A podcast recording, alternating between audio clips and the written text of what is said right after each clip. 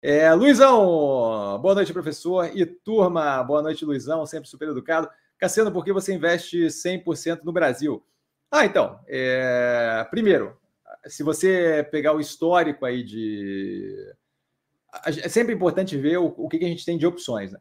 Se você pegar o histórico de do, do, dos tempos atrás aí, a gente tem consistentemente é, o, o, mercado americano, mesmo tendo alguma queda entre esse período 2019 para cá, ele, ele vem exuberante consistentemente há bastante tempo, certo? Então ele vem ali com precificações que eu considero, não, não é que são descasadas da realidade, mas precificações que eu considero um pouco ricas demais para o meu gosto, certo? Então, assim, quando foi feito o, o IPO da, da XP, IPO do Nubank, eu comentei, olha, tá, tá fazendo IPO de um jeito que é positivo para a operação, porque está pegando o mercado nos Estados Unidos completamente inflacionado, completamente exuberante, então vai conseguir captar grana num preço ridiculamente absurdo, mas aquilo dali, como investimento na minha cabeça, não fazia sentido. Por quê? Porque você capta daquele jeito e assim que a coisa começa a cair na realidade, você começa a ter um derretimento. E é o que a gente viu acontecer tanto com o Nubank quanto com o XP, certo? Abertura de capital em níveis muito altos lá fora e você começa a ver um derretimento contínuo dado o descasamento da operação do que eles conseguiram captar.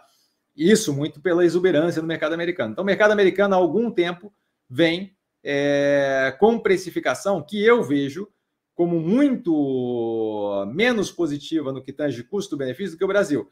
E aí a primeira coisa que sempre fala assim, ah, mas as empresas elas são melhores. Sim, mas assim, ó, eu como investidor, eu não eu, não estou eu não comprando a melhor empresa, porque escolher a melhor empresa não é difícil, certo? Eu posso pegar Apple, Google, o, o diabo 4, certo? E investir. Eu ganho dinheiro não quando eu escolho a melhor empresa, eu ganho dinheiro quando o preço que eu paguei é menor do que o preço que eu estou vendendo.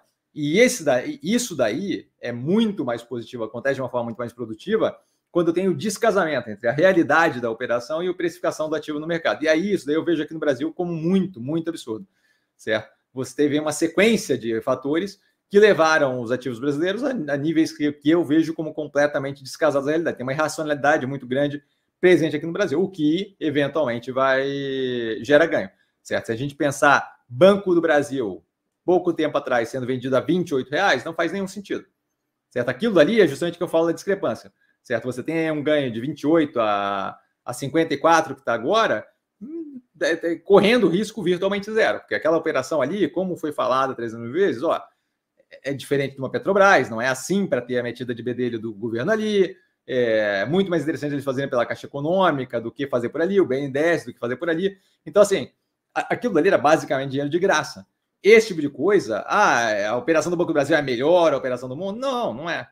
Não é certo? A gente tem várias operações nos Estados Unidos que, como operação, muito mais positivas, Google, Apple e por aí vai. Mas eu ganho dinheiro quando eu pego um ativo completamente descontado a 28 e seis meses depois eu estou vendendo ativo por 50, 55 reais. Essa é a graça do negócio, certo? Assim que eu ganho grana. Então, isso daí, a, a parte, a parte dos Estados Unidos está, é, eu vejo, né, como exuberante há muito tempo, é, é algo que me faz é, comparativamente preferir o Brasil. Tá? Outro ponto é assim: se você pega é, Europa, por exemplo. A Europa tem algumas coisas interessantes, mas o meandro ali é, de, de, de, de, bolsa não é propriamente. É, é, tem, uma, tem uma vibe meio velho mundo, assim, não tem propriamente é, coisa acontecendo nos países mais relevantes da Europa, como a Alemanha, que, que chame muita atenção, certo? Que, que seja assim, ah, disruptivo e revolucionário, e babá. Você vai ter empresas de grande porte que tem um nome há, há bastante tempo e que não, não, me oferecem ali grande coisa de, de imaginar revolução, evolução agressiva, grande. É, é um mercado mais, mais maturado, certo? É um mercado que não me oferece tanto altas e baixas como o brasileiro. Então, essa menor volatilidade, é, com, com, com opções que eu vejo como menos sortidas, ali, menos, menos, menos é, opção ali de, de, de de opções que são interessantes, de ativos que são interessantes, é outra coisa que não me atrai muito, certo? Aí, é, estando envolvido ali com a proximidade com um conflito Rússia-Ucrânia, tendo, tendo que lidar com um processo inflacionário agressivo, especialmente ajudado ali, sem muita clareza de para onde ia quando começou o conflito da Rússia com a Ucrânia, é, são fatores ali que também não chamam atenção, certo? São fatores que eu tenho muito menor proximidade, eu tenho muito menor é, conhecimento da entranha da coisa, apesar de ter morado lá fora um bom tempo, muito menos conhecimento da, da entranha da coisa. Então, assim, é, custo, oportunidade, me parece melhor Brasil. Aí, se for comparar o Brasil com outros mercados emergentes, o grande lance de mercado emergente, que, que dá um diferencial agressivo, é você conhecer o mercado emergente por dentro. Porque mercado emergente ele se comporta de um jeito bem mais volátil e bem mais agressivo do que mercados maturados, como Estados Unidos, Europa. Europa aí pode pegar a França, a Itália, é, Alemanha, por aí vai. Tá? É, mas mercados emergentes se comportam de um jeito muito mais volátil do que mercados é, maduros, certo? De modo que ter o conhecimento de funcionamento das instituições do lugar, ter o conhecimento de funcionamento da economia local ajuda muito na hora de, de avaliar certo? Você pega um mercado é, mais emergente, estilo Israel, estilo Turquia. Turquia está tomando na cabeça agora, mas imagina a Turquia mais, mais estável. É, Turquia, é, o próprio mercado chinês, e por aí chinês não é propriamente é, emergente, mas a bolsa lá tende a se comportar de forma muito agressiva. Eu conheço muito mais do Brasil, eu tenho muito mais condição de fazer julgamento de movimento político no Brasil, eu tenho muito mais condição de fazer julgamento da, de, de, andamento da economia, evolução da economia no Brasil do que eu teria em outros mercados emergentes. Então, volto a reforçar. É, o custo de oportunidade, dessa vez agora, nesse é, falando de mercado emergente, muito mais por desconhecimento da minúcia de outros mercados do que o do brasileiro, me favorece o mercado brasileiro. Certo? Então, o mercado brasileiro se encontra no momento num cenário que eu vejo como descontado, certo? É, com descontado agressivamente, com várias aberturas de preço que na minha cabeça fazem zero sentido em vários ativos. Tá? Então tem ali uma precificação versus o que operações entregam que torna interessante.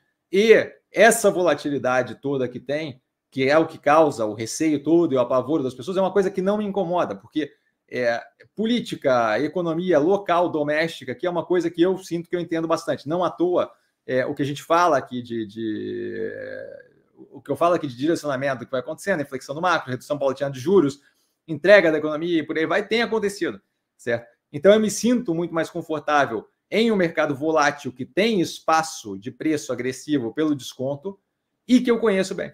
Por isso, o capital 100% alocado no Brasil nesse momento. Pode ser que eventualmente as coisas virem, pode ser, mas eu ainda continuo vendo o Brasil com a precificação ridícula e absurdamente descasada em geral. Então, nesse momento, o que me chama a atenção são justamente os ativos aqui. É, um, um, ponto que deixa claro aí é, o, o, quão, o quão confortável eu estou aqui é que a gente está 100% alocado, não só no Brasil, mas está 100% alocado, o portfólio basicamente todo alocado, certo? E toda vez que, virtualmente toda vez que entra capital novo, aquele capital já é realocado. Por quê? Porque tem muita opção, muita, eu vejo pelo menos, é, muita opção descontada, que quando eu olho médio e longo prazo é grana.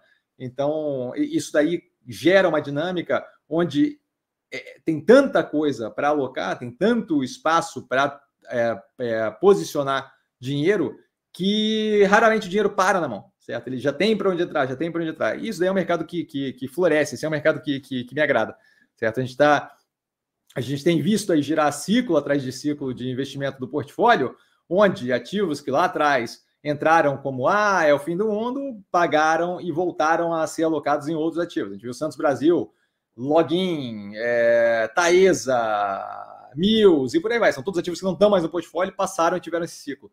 Certo? A gente continua vendo isso. Agora com o Banco do Brasil, é, possivelmente Soja 3, possivelmente, eventualmente, Engie e por aí vai. Certo? Então, espero ter sido claro aí.